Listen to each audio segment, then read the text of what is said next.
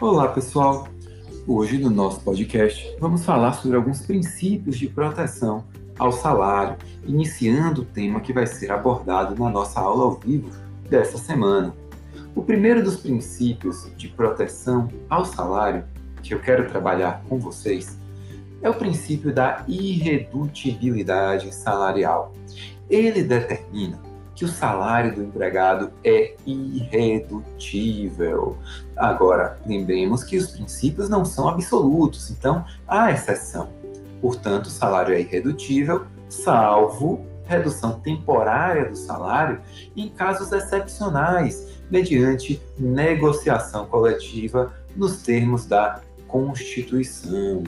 Vale a pena lembrar que essa irredutibilidade salarial ela se destina à proteção do salário enquanto valor nominal. Ela não protege o salário dos uh, da corrosão inflacionária, certo? Não protege o salário da corrosão inflacionária.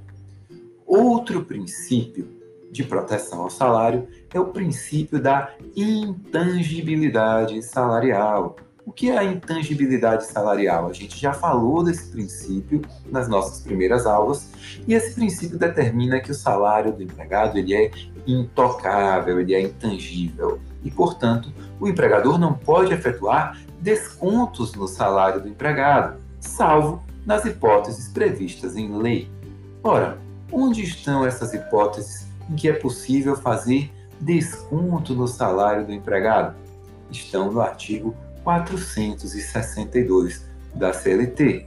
A gente pode ver algumas hipóteses ali de proteção, consagrando o princípio da intangibilidade salarial no texto normativo seletista, mas também especificando algumas exceções. É o que a gente vê no 462 e seus parágrafos, quando ele determina que é vedado ao empregador efetuar descontos no salário do empregado, mas esses descontos poderão ser feitos quando isto resultar de adiantamentos de salário. Quando o empregador adiantou uma parte do salário, ele vai poder descontar o que foi objeto de adiantamento.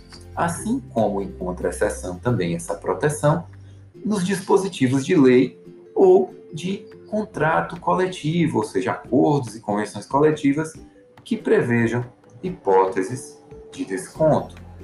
Veja que uma das hipóteses de desconto que a gente pode encontrar na CLT, nos próprios parágrafos do artigo 462, é aquela hipótese em que o empregado causa um dano ao empregador de maneira dolosa, certo? Nesse caso, o empregado propositalmente causando um dano ao empregador, esse valor poderá ser descontado. Em caso de culpa, será necessária a existência de um acordo prévio, possibilitando descontos no salário em caso de danos gerados ao empregador por condutas culposas do empregado. Além disso, é preciso que a gente perceba que uh, as empresas também não podem limitar de qualquer forma o uso do salário dos empregados, pelos empregados. Então, esse salário deve preferencialmente ser pago em dinheiro, mas também pode ser realizado mediante depósito bancário ou cheque visado. Veja que o depósito uh, em dinheiro ou o pagamento do salário uh, em dinheiro, em espécie, eles vão permitir ao empregado gastar esse valor da maneira que melhor lhe aprover. Mas, em alguns casos, nos quais uh, o empregado fica afastado dos grandes centros, trabalhando em fazendas, em locais distantes uh, dos mercados onde ele pode usar o dinheiro como bem desejar, uh, muitas vezes a própria empresa ou a fazenda mantém armazéns. Nesse caso, empre... os preços dos produtos dos armazéns devem ser preços justos e razoáveis, sendo realizados ali as, aqueles, aquelas atividades comerciais devem ser realizadas então é, com, sem o intuito de lucro, mas em benefício dos empregados, ok? Preços extorsivos podem caracterizar o sistema chamado de Truck System, um sistema ilícito, vedado pelo nosso ordenamento jurídico, sendo passível de punição, inclusive na esfera criminal. Os descontos salariais efetuados pelo empregador, uh, eles precisam, uh, muitas vezes, de autorização prévia e por escrito, como é o caso do desconto uh, decorrente da inclusão do empregado em planos de assistência odontológica, planos de assistência médico-hospitalar, planos de seguro, de previdência privada ou de entidade cooperativa, cultural ou recreativa associativa de seus trabalhadores em benefícios em benefício desses trabalhadores e de seus dependentes.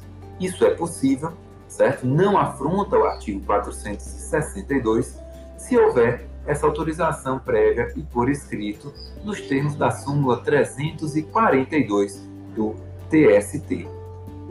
Esse, esse tipo de pactuação só vai ser ilícita se ficar demonstrada a existência de algum tipo de coação ou outro defeito que vicie esse negócio jurídico.